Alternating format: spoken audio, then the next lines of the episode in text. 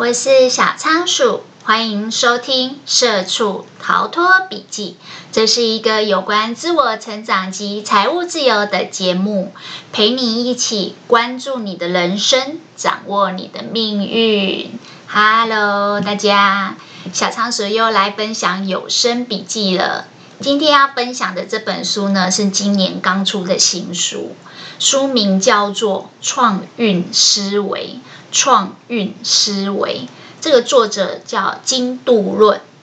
这个金杜论呢，我要花一点时间介绍他，因为他是一个韩国的知名作家，但他的人生经验非常的翻转。怎么说呢？他三十几岁，基本上是一个。二流大学，所谓在韩国的地方大学所毕业的一个学生，呃，学生。那他出社会的时候呢，基本上是处于爸爸失业，妈妈因为忧郁症而自杀，而他自己也也严重的罹患忧郁症，所以其实他的开头跟资源很差，但他后来呢，整个翻转了他的命运。他不但进入外商公司，而且他是二十五万册的畅销作家，在韩国。同时呢，他经营了一个理财的 YouTube 节目，这个节目的订阅数有一百三十万，是一个非常成功的频道主。他在那个财务自由的方面已经达到韩国目前的前一趴的收入。那他把他自己所经历的这些事情呢，写成这本书。他归纳出来自己可以成功，而且可以到这么的巅峰的状态，是因为他成功的打造了七把。创造幸运的钥匙，我们不会把七把钥匙都讲完，但是呢，会截取里面的重点来跟大家讨论一下，到底要怎样让你的命运重新翻转。如果你觉得自己也是没学历、没有漂亮的经历、呃，没有人脉，也没有家庭背景，你要怎样像他一样？打造一个创造命运的关键钥匙。好啦，我们来讲今天的第一个主题。今天的第一个主题就是打造运命运的关键钥匙。第一把钥匙就是要打造认识自己的好运项目。怎么说呢？这个作者一刚开始就有说，现在是一个资讯量。非常爆炸的时代，为了争夺大家的眼球，还有关注，甚至你们的订阅，其实我们的大脑都会主动带上滤镜，去筛选一些关键字，去让你的主人知道要在哪些事情上投注精力。我想这个我们之前有讲过，就是我们大脑基本上会过滤跟筛选你特别。感兴趣跟关注的事情，作者这里就举例到说，他自己一刚开始想要参加写作的征文比赛，他做的第一件事情基本上就是主动的去订阅相关的报章杂志，为了就是让自己可以第一时间掌握这些资讯，然后提前做准备。因为呢，你每天所见所闻、所思所想的想法、态度、习习惯，都会影响你的性格跟行动。这有没有很像之前小仓鼠讲的？就是你要非常关注你脑袋所想的东西，因为它最后会串联总合成你的人生跟命运。这就是为什么。很多人发现自己沉迷在网络上，总是在关注跟订阅的东西，其实跟他内心的目标是有差距的。作者这边说，你要记得花心思去留意你自己都在看哪些网页，哪些应用程式，甚至你看什么样的书跟什么样的文章，还有如果你是个上班族，你下班以后都把时间花在做哪些活动？为什么要这么说呢？他说，因为很多人其实无意识的会把自己的关注跟注意力放在其实跟自己目标没有关系的事情上面。这里作者就有提出一个概念，就是你仔细去观察，在社会上有一些人，他虽然很成功，但他不快乐。为什么呢？作者在这里有解释到说，因为有些人他是先行动，然后抵达终点。比如说，一刚开始就把目标设定在要成功这件事情上面，也很积极的去行动，实现了成功以后，可能取得了律师执照、医生执照、会计师执照。甚至当上了老师，这样看起来是已经达成目标，走到了终点。但是他的人生生涯并不快乐，原因是什么呢？因为这种人呢，他欠缺了探索跟了解自己的过程。他认为呢，大部分的人应该要花一点时间，停下脚步去思考，所谓的起点是什么。如果你的终点是成功跟目标达成的，反而不快乐，那是因为你没有停下来，好好的探索你的起点。什么是起点？起点就是认识你自己。起点就是去了解清楚你这个人是一个什么样的人。你的人际关系是怎么样？你擅不擅长自我管理？你做事情的态度认真吗？或者是你是不是比别人有创造力？他说，在梳理跟掌握了自己的特质、人格特质，还有想法，甚至你的价值观以后，你才能够慢慢的发展出你心中理想的愿望。跟目标，所以你的目标不应该是小时候爸妈设定给你的，小时候人云亦云的。一开始把目标设定在成功，而且积极去行动，取得这个终点，这件事并没有错。但让你不快乐的原因，是因为取得了目标以后，你发现这不是你要的。所以，人之所以成功，但是却不快乐，很大一部分的原因在于没有先思考起点，就急着抵达终点。作者说：“那要怎么去了解自己、探索自己呢？”他说。你可以思考两个点，一个是我喜欢什么，第二个是我做的比别人好的事。这都是从了解自己是一个什么样的人而衍生出来的。当你找到你喜欢什么，还有做的比别人更好的事情以后，作者认为这会是你的。好运项目，而这个项目你可以当成你人生目标的方向，这个起点就会非常的明确。等到你抵达这个终点，你才会觉得心满意足，对自己的人生满意而快乐。这样的成功才有办法既成功又快乐。其实这一段呢，我觉得叫好运项目有点绕口，我猜是翻译的原因。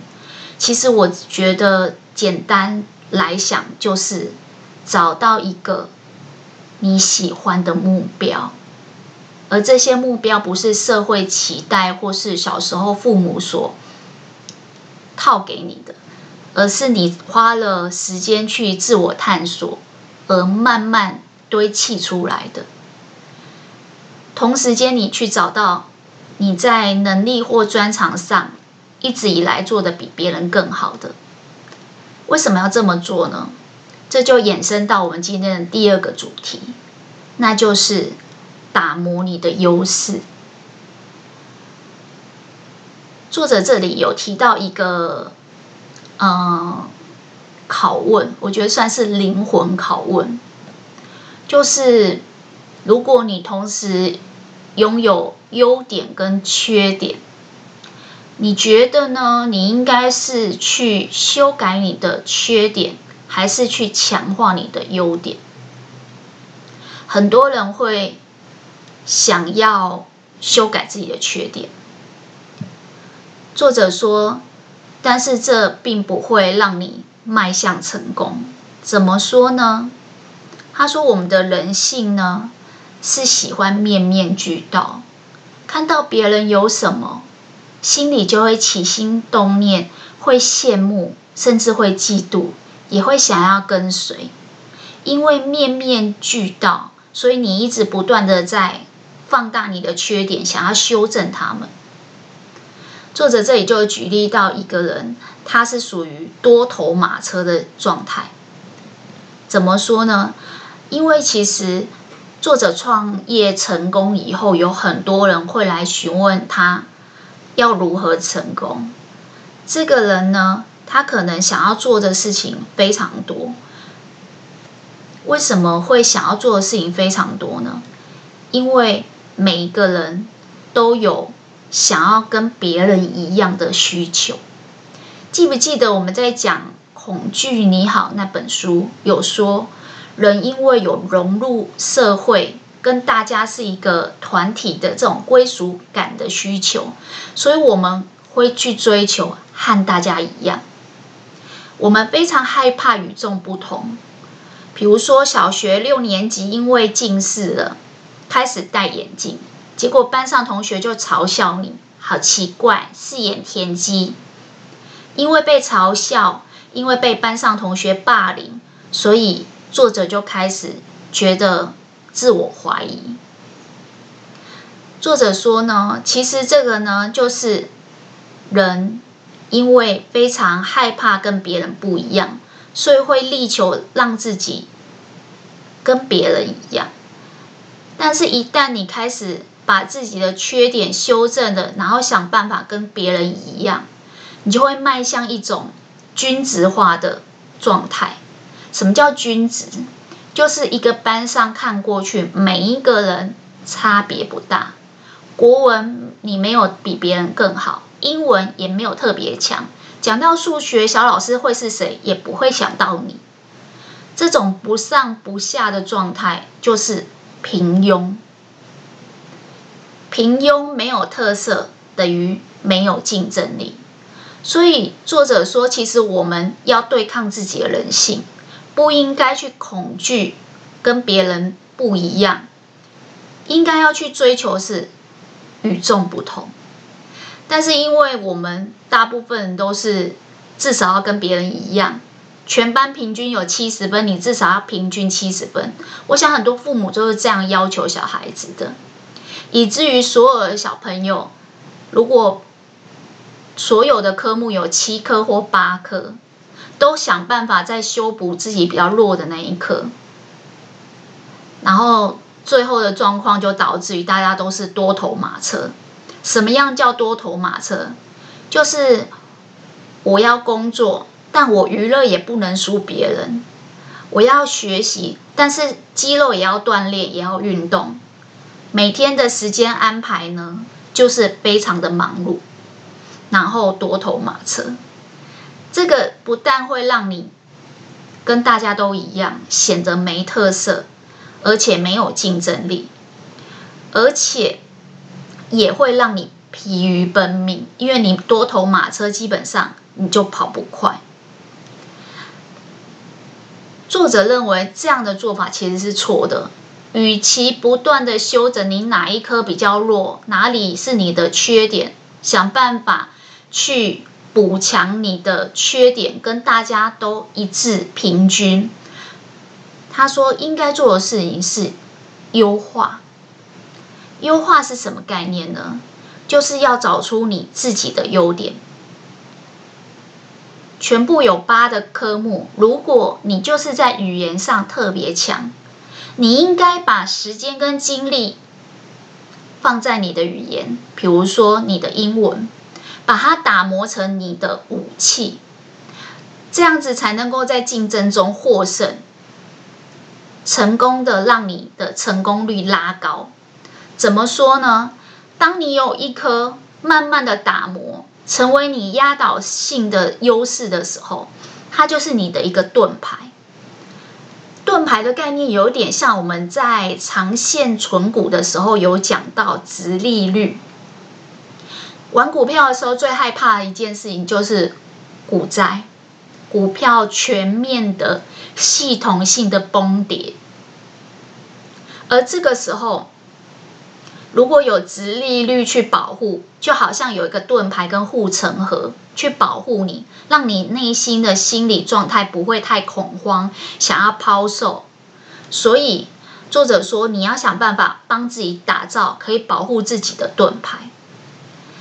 怎么做呢？作者在这边就有说，比如说像他一刚开始是一个二流大学，而且家道中落，他到底要怎么样可以成为三十岁财务自由的人？他说一刚开始他想到自己写作能力还不错，所以他就去参加的征文得奖。他得了那个作文的大奖以后呢，他凭借了这个，慢慢的去找工作，就进入了外商。但是他去做外商的时候，他就发现一件事情，就是外商公司的语言要求比较高，英文呢刚好是他最弱的这个点，而且是已经补救不了的程度。但是他的同期一起进来外商的其他同事，他们的英文都非常好，多益分数也非常高。但是人不是完美的啊，他就是一个学历二流大学、精力不足的人。这个时候他到底要怎么做呢？很多人就会说：“你去补英文啊，加强英文，把英文练好啊。”作者说没有，他那时候一直在思考。我刚开始一开始讲的那个拷问，灵魂拷问：如果你要参加竞争。你知道自己并不完美，你有优点，也有缺点。但时间精力有限的情况下，你到底是要把力气花在修补你的缺点，还是花在打磨你的优点？作者说，他知道他的缺点就是英文不好，补救不了，所以他决定。不要死抱英文，不要去花力气修补英文这个缺点，因为就算他的英文现在努力的修补，把它磨成很尖锐的矛，也不见得能够攻打别人的盾。那他怎么做呢？他毅然决然从外商辞职，不在这个池子跟人家竞争，跑到另外一个圈子。既然他之前作文比赛得过大奖，表示他文笔还不错，所以他去强化自己的优点，转而去做作家。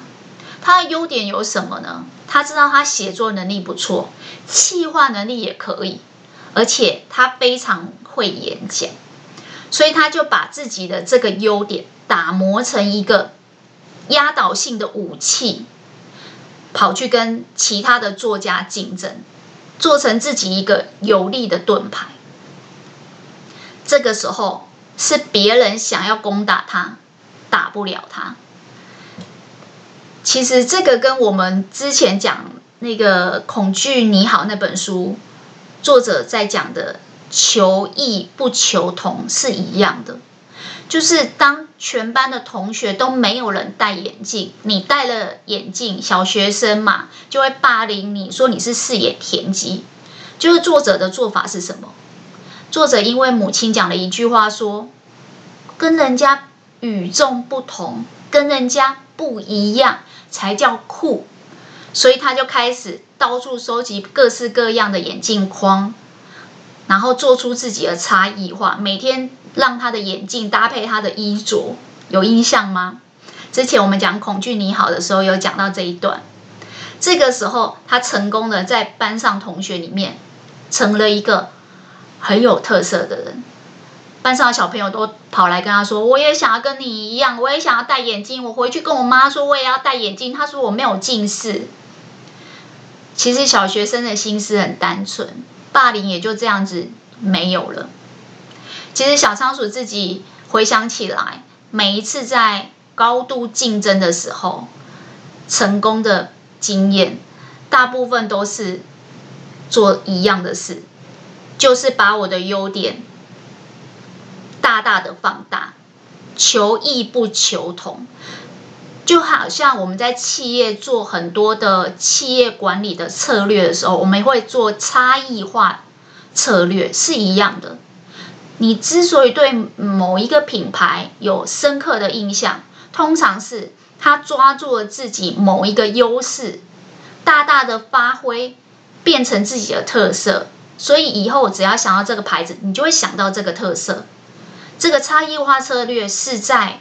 红海厮杀竞争越激烈的一面，越能够突围。小仓鼠之前考国考的时候，就是用类似的策略。我印象很深刻，就是国考的时候，大家最苦手的、最痛苦的，就是要写申论题。那我印象很深刻，那时候大家都会去补习，补习以后呢，就会练习写申论题。有一次，我在脸书上看到我追踪的某一个。补习班老师，他说他改同学的练习题，改到想吐。原因是什么？因为同学们写的都千篇一律。因为做媒体的关系，所以我对于很多的观察力一直以来都比人家更敏锐。当我看到这一则脸书的贴文的时候，我突然有这个感觉。如果你把申论题，呃，写申论题的这两张白纸想成是一个你个人的舞台，接你接下来就是上了这个舞台，要告诉下面的评审老师说：选我，选我，选我，我是最好的。如果国考的人数里面有上万、数十万人，为什么我要选你？如果每一个人都是写课本里面的内容，而且千篇一律，如果改考卷的老师就是想吐，如果你能让他不想吐，你就有分数了。这是什么想法？差异化，所有人都追求写的跟课本一模模一样样，完全翻上去。在追求这个过程呢，是既辛苦。又没有分数，为什么？因为老师的感觉是想吐啊。你写的很开心，你觉得你完全模拟课本的内容，然后写上去，结果分数反而那么低。你充其量只是把你的缺点修补起来，想要做一个平均分数。申论题一题有二十五分，我记得老师那时候有说，你只要把课本的内容复制上去，就会有十五分。但十五分基本上不会让你出现差异化，跟其他人拉开差距，让你进排行榜。因为国考的录取率只有一趴多，好像要看你参加的类别。这个时候你要怎么做？你要在高度竞争中获胜，提高你的成功率，只有一个，就是找出你最大优势，然后把它打磨成你。独家的武器，别人没有。为什么叫独家的武器？别人没有，就是这件事只有你会这样写，只有你会这样想。老师看到会眼睛为之一亮，本来很想吐的，他会停下脚步，慢慢的读你的文章。小仓鼠因为之前是呃传播媒体的角色，所以我用倒。金字塔的方式就是倒三角形，的记者写作的方式去写申论题，完全不照课本的写法。课本如果一刚开始循序渐进的写引言，然后慢慢的挤牙膏，最后才讲出重点，我完全是反过来的。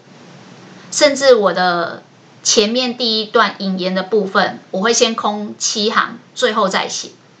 一刚开始我进去就先写，呃，最重要的，就像新闻在下标一样，先抓住老师的眼球。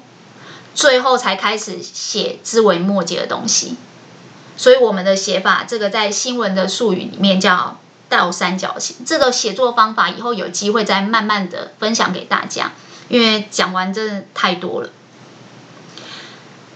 简单来讲，我在破题的时候就会成功的抓住眼球，因为这是我的优势，独家优势。我做了十几年的记者，写了。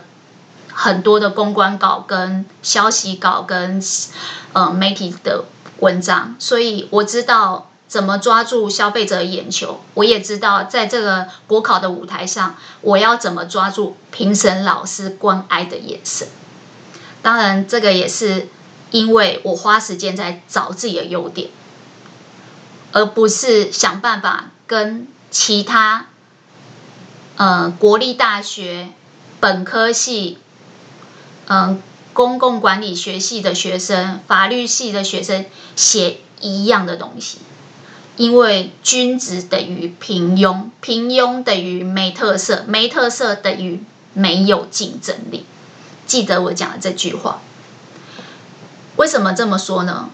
因为打磨你的优势，打造一个压倒性的武器，就是找到你好运的方向。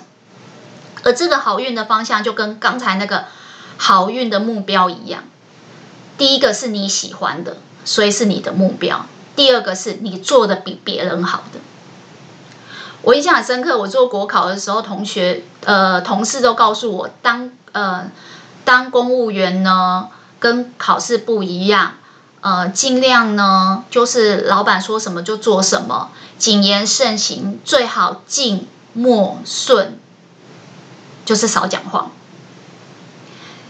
结果其实等到我离开公务单位以后，我突然发现，其实大部分的人讲给你的建议，你都要反着想，就会成功。大家叫你在公部门要静默顺，结果你觉得你不适合公部门，那你出来就不要静，不要安静，不要默，不要默不吭声。不要顺，你要叛逆。如果我不是不静、不默、不顺，我就不会做 podcaster。为什么？因为如果全世界的人都走和别人一样君子平庸的路线，如果你想成功，你就要走相反的路线。我印象很深刻，我同事跟我说，因为公务员啊，就是不能多说话。尽量都是照着长官的意见，也不要多有自己的想法，更不要什么创造力。那我就在想，哦，原来相反的，就是原我其实是不会完全照主管的想法，原来是有主见的人，原来其实是有创造力的。那我可以做什么呢？我在探索自己的过程中发现，啊，原来我喜欢讲话，原来我有自己的主见。原来我是有创造力的，所以我已经找到自己的目标啦，就是我喜欢的就是说话。我也找到我的方向啦，就是我做的比别人好的是什么？就是我可以不静不默不顺，我可以非常开放的去跟大家聊天，然后不默就是我可以非常的活跃。不顺就是我的想法可以有破框的思维。当所有的人在追求把别人批评自己的缺点修补好，追求完美，追求均值的时候，我却花力气在找我的优势，因为我要把这个优势打造成我的独家武器，让我的方向明确。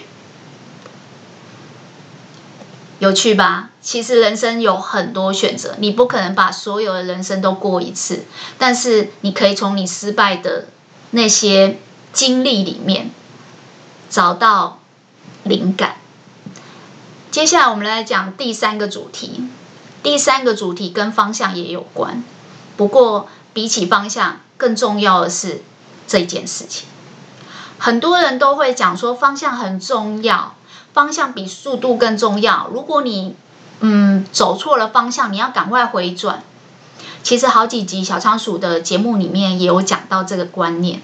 但为什么要看书啊？看书就是不断的在和优秀的人对话，然后推敲出自己最理想的生存之道。作者说，很多的书都会告诉大家。方向比速度更重要，好像是告诉你说，方向只要正确了，你就算慢慢来，你也会到。没错，我记得之前我很喜欢用基隆跟高雄做比喻。如果你要去基隆，结果你一直往南部开，一直往高雄方向，那一定要回转。但是如果你要去基隆，结果你一直用时速二十的缓慢前进。虽然会到，但不一定会赢。会到跟会赢是两件事。怎么说呢？作者说，应该是方向要正确，但是速度也要拉上来。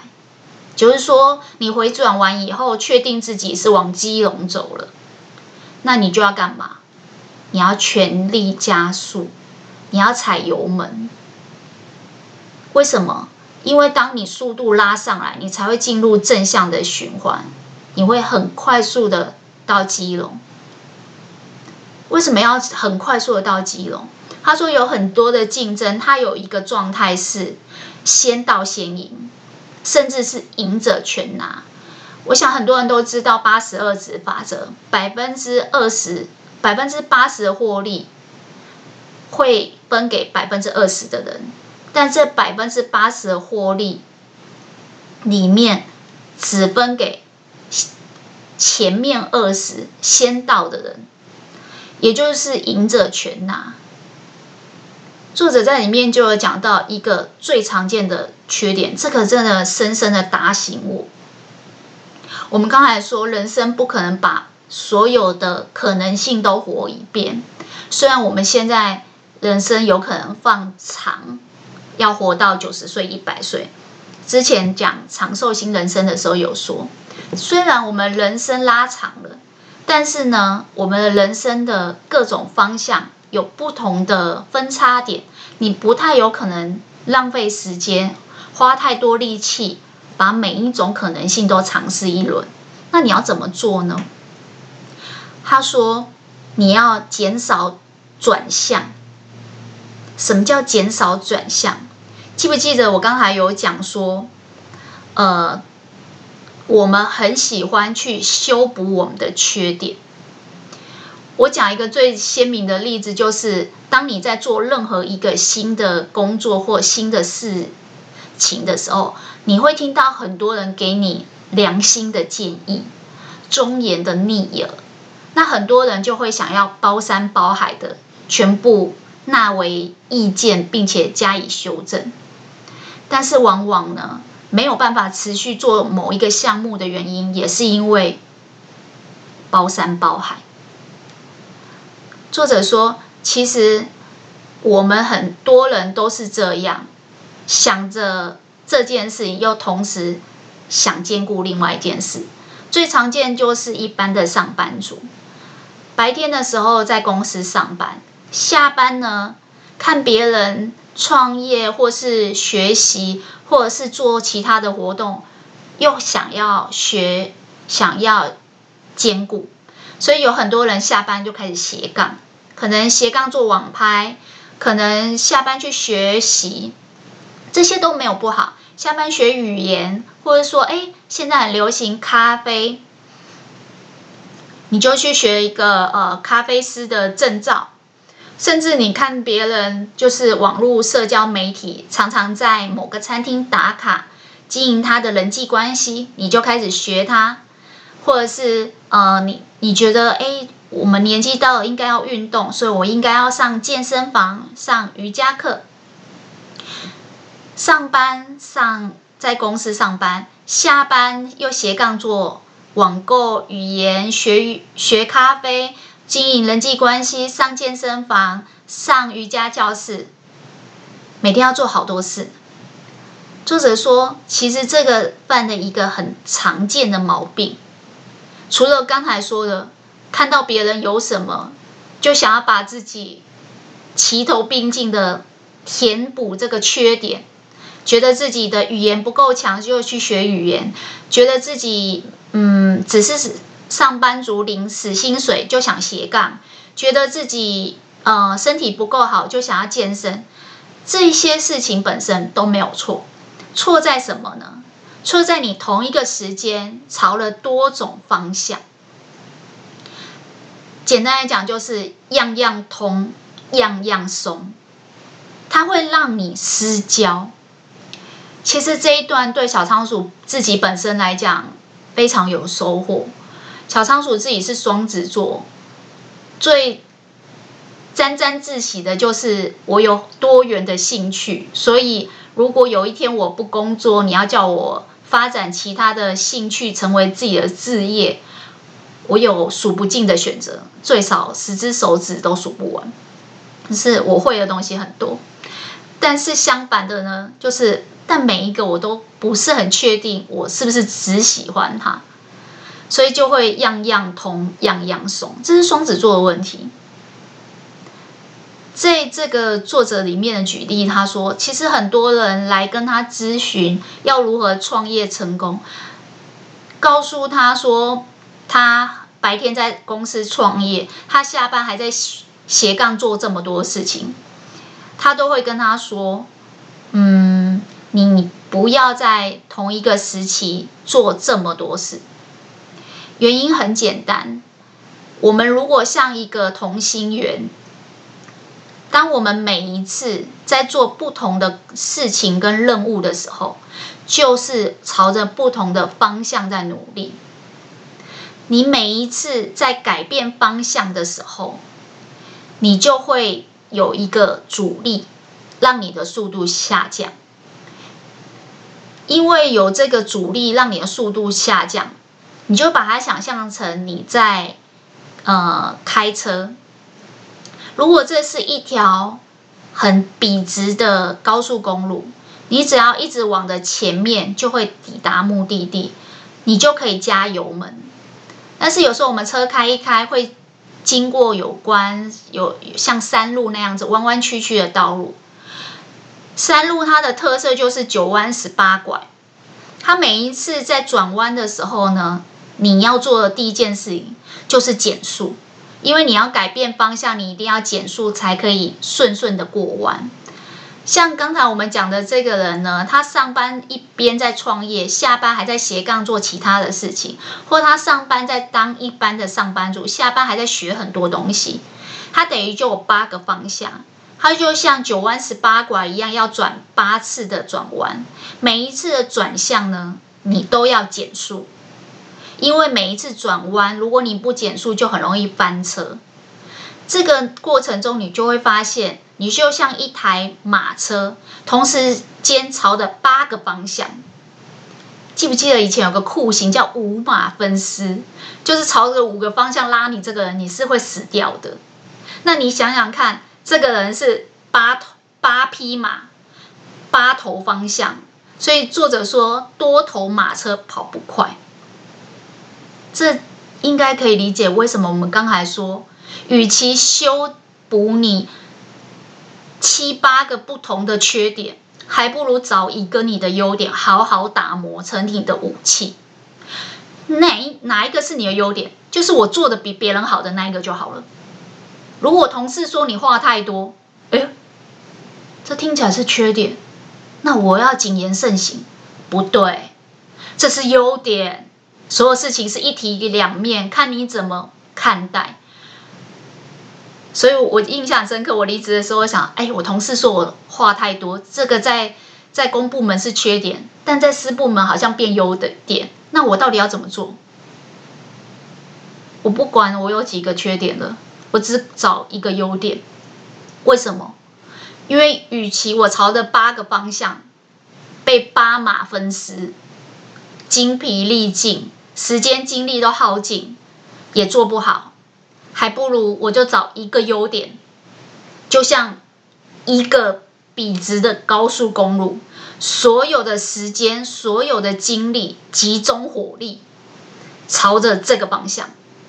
刚才八马分尸，那叫失焦。现在朝着一个方向，这叫聚焦。现在知道为什么最近所有有关专注力的书籍会红了吧？原来我们每天在做的所有选择里面，其实我们都在变相的八马分尸自己，搞得精疲力竭，什么都没做好。然后自我怀疑，挫折连连。我们都太贪心了。作者说：“想办法找到一个你最好的、做的比别人好的方向。接下来就是要提高你的速度，让你不断不断的专注在某一个领域里面，成为这个领域的专家。”当你的精力集中在某一个领域里面，你就会发现跟速度一一样，我们速度是惯性，你每一次转方向都会有阻力，然后速度会下降。所以，如果你一直一直不断的朝同一个方方向，就跟开车一样，你就算现在不吹油门，但前面吹的那些油门也会有一个向前推进的惯性的力量。所以你的方向就一个，朝着你的做的比别人好的这个优点，然后你的速度又加快，你就会出现那种惯性的正向循环。接下来你就会发现，你就可以在所有红海的竞争里面保持着领先，有趣吧？我们刚才有说。如果在很高速的竞争、非常激烈的那种竞争里面，你要保持自己的差异化，找出自己的优点。接下来是什么？找到这个优点以后，你要做精力管理，精准的分配你的时间跟精力，在最有效率的这件事情上，你做的比别人好的这件事情上。为什么？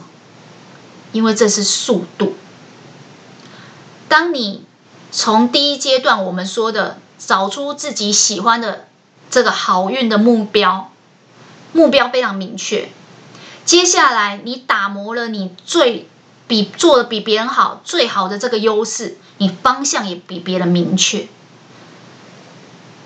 然后呢，你减少你所有的可能性，八个目标化成一个，减少。每一次改变方向的时候的这个阻力，你的速度就上来了。诶，目标、方向、速度，这不就成功了吗？没有。今天要讲的这本书书名叫做《创运思维》，创是创造，运是运气，思维是你的思考方向。这不就告诉你了第四个主题了吗？就是你还要找出对你来讲运气，你的运势在哪里？其实我觉得这本书里面虽然叫创运思维，但是它对于最基本你想要有好运之前，你所要做的所有的努力跟准备，一点都没有。一点都不省心，并不是你有好的运气，你就可以不做这些准备。有一句话叫“机会是留给有准备的人”，我觉得这本书真的是让你至少要做到我刚才讲的前面这三件事情，接下来这件事情对你才有帮助。作者说呢，其实获得好运的方法很多，其中一个。我们以前最常讲天天时地利人和，其中一个就是这个天时。时代的红利、大环境的趋势。所谓时来运转，为什么呢？因为呢，当你顺着大环境的趋势跟这个年代的背景去做事情的时候，你是因为现在时代的转变而有应变，而这样子的时代背景就会变成你的幸运时代。有一句话叫“这是最好的年代，也是最坏的年代”。为什么呢？因为有些人就不这样，有些人他会执着于传统过去的思维，然后不做改变。所以在最好的年代里面，有些人认为那是对他来讲最不幸的年代。那要怎么判断这两者呢？作者说，应该要培养的是。对于时代的洞察力，这边讲一个题外话。其实小仓鼠在选书的过程中呢，有刻意在挑几个不同的系列，除了类似的系列可以重复加强一样的观念，然后分享给大家以外，同时间也会找一些差异化的系列，让大家的视野是既有深度又有广度的。那这个时代洞察力这一块呢，基本上就是小仓鼠另外会做的一个系列，就是有关于呃，对于不同的新的时代的趋势的改变，甚至新的名词或是新的潮流，为什么要讲这一段呢？因为这些有时候会对你有所启发，尤其对你的生涯规划。作者在这边就做一个举例说，他有一次呢，看到有一个频道主的消息，就是一则报章媒体的消息。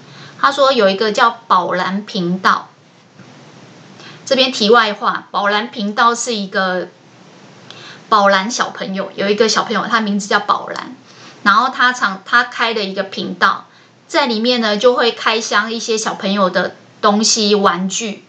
所以叫小宝蓝小朋友的日常生活，其实这有一点像我们台湾流行的，比如说蔡桃贵的频道，就蔡阿嘎替他的小朋友每天日常生活拍的 V blog，甚至小朋友买了什么新玩具，就会在上面做开箱。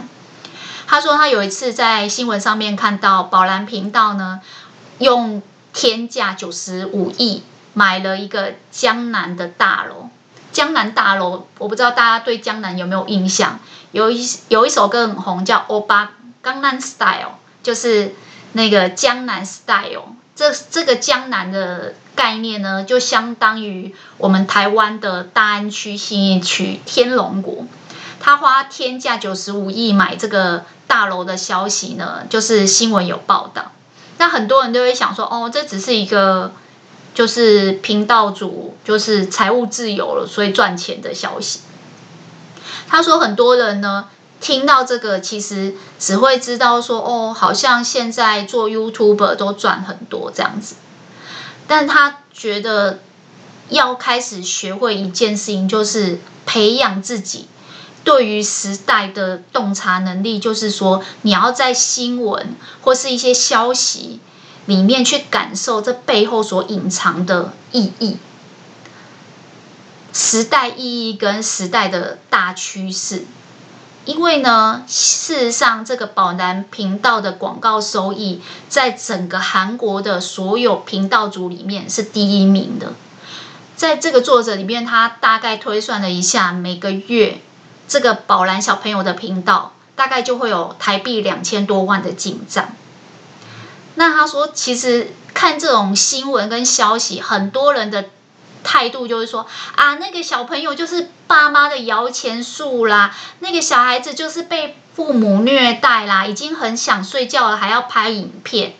然后有些人就开始仇富说，哦，你看经营一个小朋友的呃日常开箱就赚那么多钱，仇富或者是嫉妒，然后变成酸民指责他们。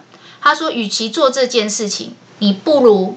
好好的去洞悉这件事情背后的趋势跟意义，然后用来启发自己，用来思考自己接下来应该怎么做，应该做什么，还有应该怎么做。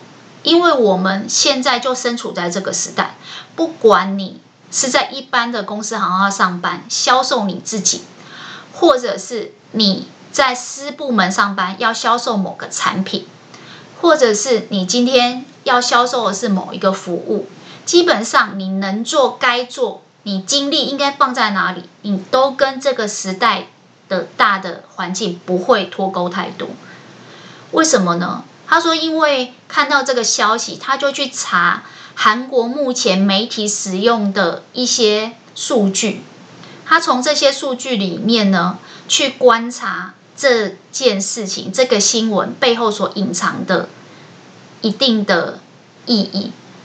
他说，其实他查了以后，发现，在韩国目前使用的时间里面最长的第一名就是 YouTube，所以也难怪宝蓝频道。”可以每个月进账两千多万，两千多万什么概念？有很多人退休金想存两千万都很难。那我们之前讲长寿星人生有说，就是如果你二十岁出社会，然后六十五岁退休，你要存退休金，你工作三十几年、四十几年，结果扣掉你的一般支出之后，你存的钱如果都没有办法达到两三千万。这个频道主是一个月就赚两千多万，所以也难怪他可以用九十四呃九十五亿去买江南的大楼。这就是 YouTube 现在最大的财务自由的部分。第二个部分就是，他说你再去观察韩国一般人民所使用的媒体里面，使用时间最长，第一名是 YouTube，第二名就是 Kakao Talk。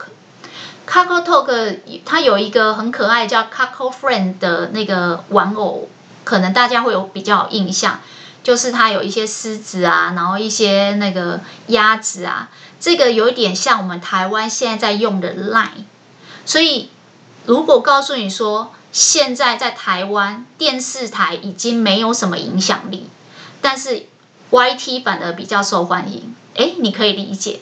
告诉你说，现在我们台湾的广播或平面印刷媒体，甚至户外，你在捷运上看到的那些 outdoor 广告，已经没有什么呃广告的销售额了，反而比较红的是 lie 你也不觉得奇怪。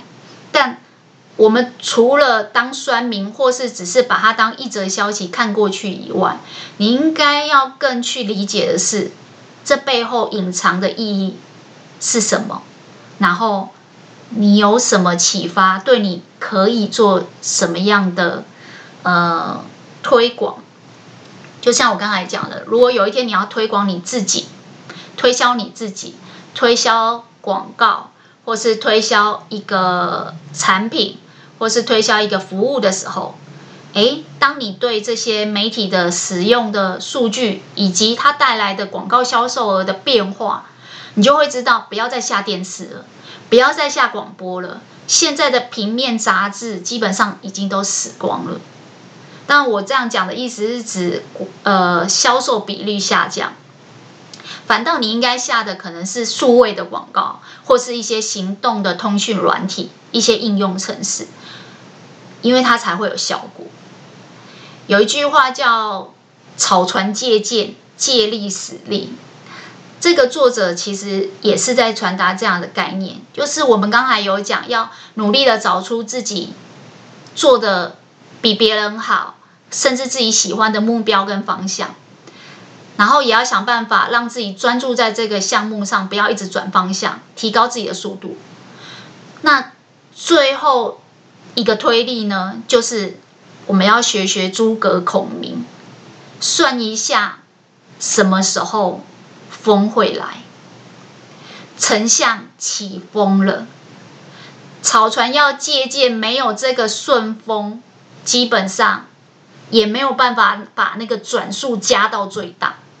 而这个顺风要怎么观察？我们不用去学星象，我们只要平常看新闻的时候，好好去洞察感受这新闻事件背后所隐藏的时代意义跟环境的趋势。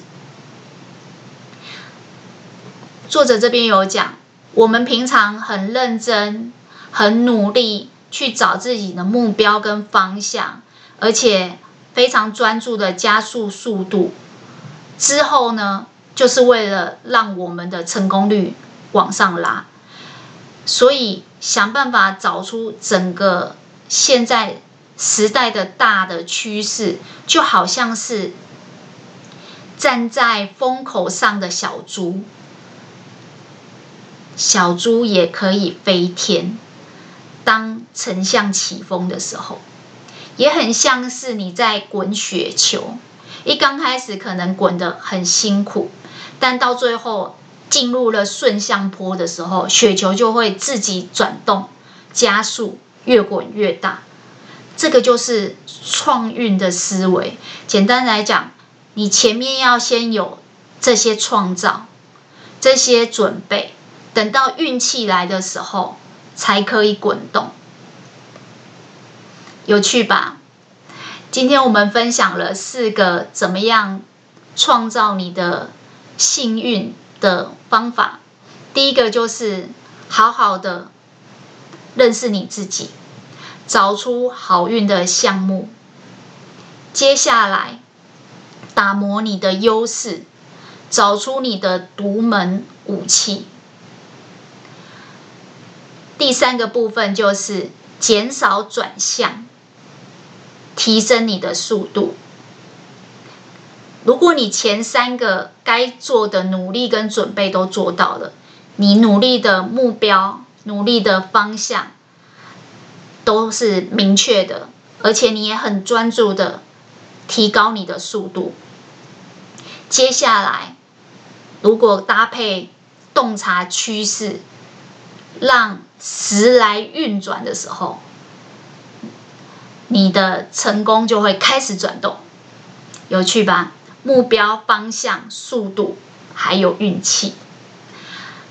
其实这个作者啊。他说，他之所以会想到要写这个《创运思维》这本书的主题呢，是因为他去采访很多的成功人士、成功创业的人。他说，刚开始他也没有觉得很特别，但是呢，他访谈到中间阶段，他就发现一个重叠之处，就是怎么所有成功的人都说自己是运气好，是谦虚吗？他说不是，是因为。大部分在被他采访这些成功创业者人，他在做的方向跟速度里面，真的都有运气的成分。他都有找到顺着风向、顺着坡度的那个大趋势。我记得台湾以前有一段时间经济成长非常高，大家昵称说台湾前烟角木。那个时候其实也是在大趋势、大时代的背景里面，相对对于制造业非常有利的状态下，当时只要做制造业的都能赚到一些钱，所以那个就是时代的红利。这一本书《创运创运思维》，其实我觉得他也是在讲这个概念，就是说很多人。都会认为这些一般看到的新闻消息跟自己没有太大关系，但是事实上，这些背后所隐藏的时代意义，如果你有洞悉的能力，你可以启发你去思考自己应该做什么，该怎么做的话，你的命运会大不同。小仓鼠今天的笔记就跟大家分享到这边了，恭喜你又成功的听完一本书，吸收了新观念。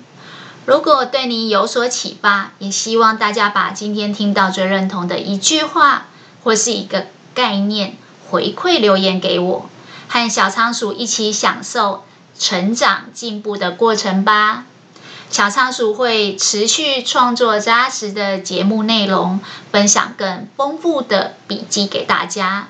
那我们下次空中再见喽，拜拜。